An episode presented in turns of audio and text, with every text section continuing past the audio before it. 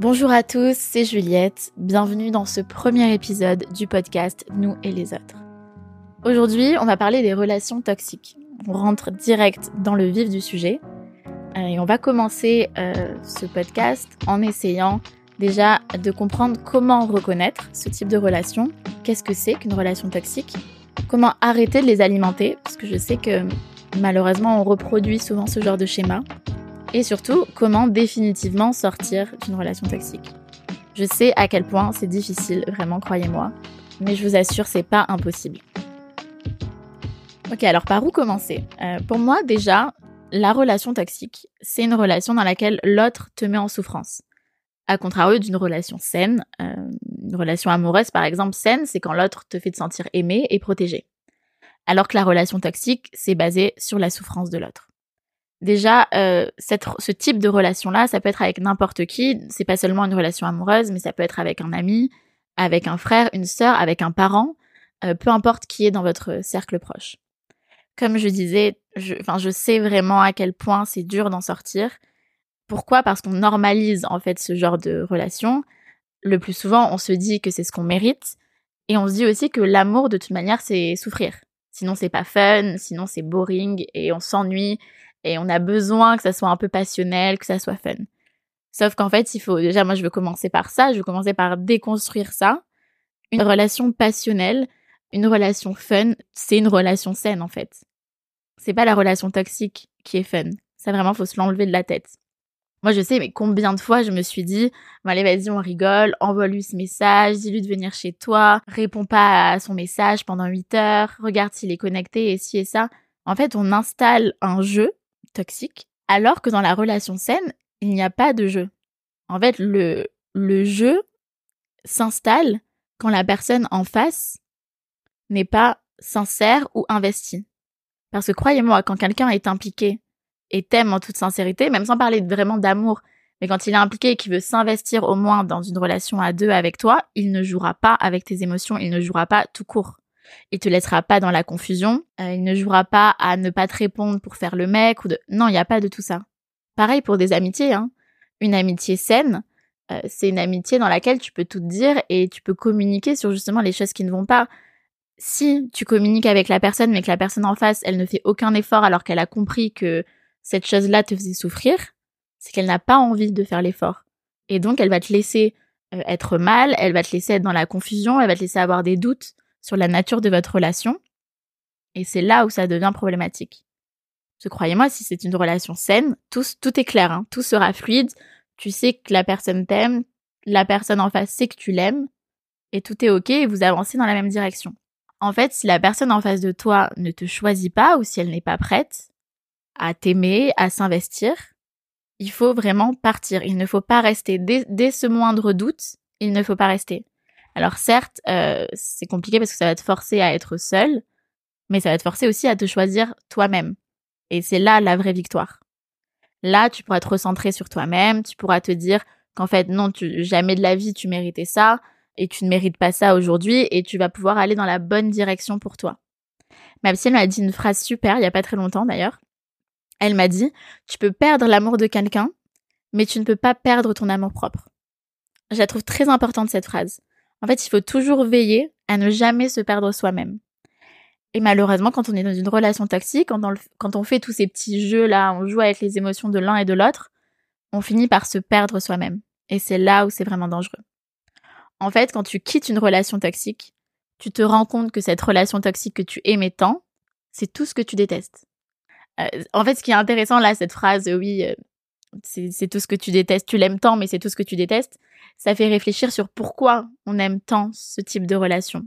Pourquoi on recherche ça, pourquoi ça nous tombe dessus, pourquoi on l'alimente?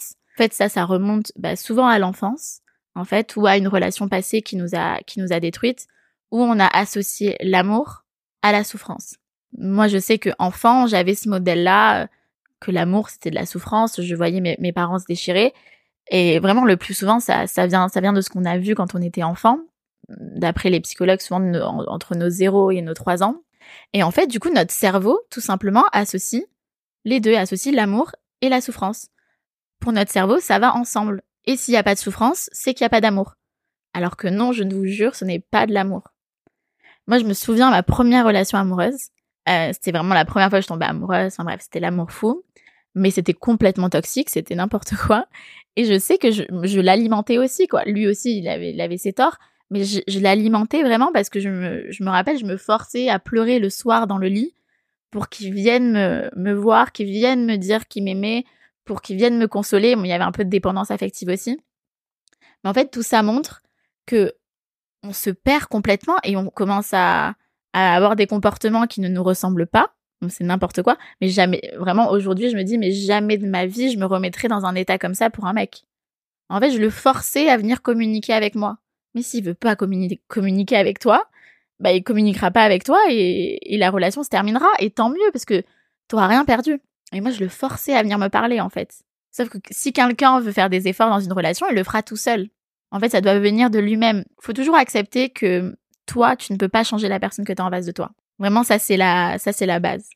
Et plus on force, plus on va souffrir à long terme. Je me dis, pour, pour partir d'une relation euh, toxique, faut toujours se poser une question. Demandez-vous juste à quel point cette personne est nécessaire dans votre vie. Alors attention, je sais que quand il y a un mariage, quand il y a des enfants au milieu, c'est mille fois plus compliqué. Il y a plein de facteurs extérieurs qui font que on a envie de rester avec la personne. Si on a un appart ensemble, bah c'est beaucoup plus compliqué. On se dit bah non, on va encore réessayer, réessayer quand même. On a plein de projets ensemble, on a cet appart. Je peux comprendre. Mais sachez que vraiment, vous pouvez avancer seul dans la bonne direction. Vous n'avez pas besoin de quelqu'un d'autre. Vous avez un boulet au pied en fait quand vous êtes dans une relation toxique, vraiment. Donc il faut savoir partir. Il faut savoir se dire que dans le moment présent, ça ne me convient pas. Dans le moment présent, je ne veux plus souffrir. Alors certes, dans le passé, il m'a rendue heureuse. On a plein de souvenirs super ensemble. Certes, dans le futur, je nous imagine comme ci, comme ça, et j'ai une super projection de notre couple, euh, ou de notre amitié, ou de, ce que je pourrais échanger avec cette personne-là. Mais on n'est ni dans le passé, ni dans le futur, en fait. On est dans le présent. Dans le moment présent, il ne me rend pas heureuse, ou elle ne me rend pas heureuse. Donc, je pars. C'est aussi simple que ça, même si je sais que c'est compliqué. Mais quand on le dit comme ça, en fait, c'est très simple. Pour partir vraiment d'une relation euh, toxique, il faut aussi commencer à se changer nous-mêmes. Donc, comme je vous disais, on, est, les seuls à pouvoir se changer. Donc, on va pas essayer de changer l'autre. On commence à changer doucement notre comportement à nous. Déjà, en s'éloignant, en arrêtant ces petits jeux, en essayant de vraiment de changer notre comportement peu à peu. Et vous verrez que c'est vous et vous seul qui avez le pouvoir d'arrêter que l'autre vous fasse du mal. Et de toute manière, quand vous allez changer de comportement, l'autre va bien voir qu'il peut plus avoir cette emprise un peu sur vous. Après, je veux pas être radical non plus. Parfois, une personne peut changer. En vrai, le changement est complètement possible tant qu'il vient vraiment de, de ta personne à toi. Après, il y a des choses qui sont plus ou moins ancrées dans une personnalité narcissique. C'est, faut faire attention aussi à tout ça. Hein. Quand il y a, quand il y a une erreur, ok, c'est une erreur. L'erreur est humaine. Vraiment, ça, c'est, je crois en ça.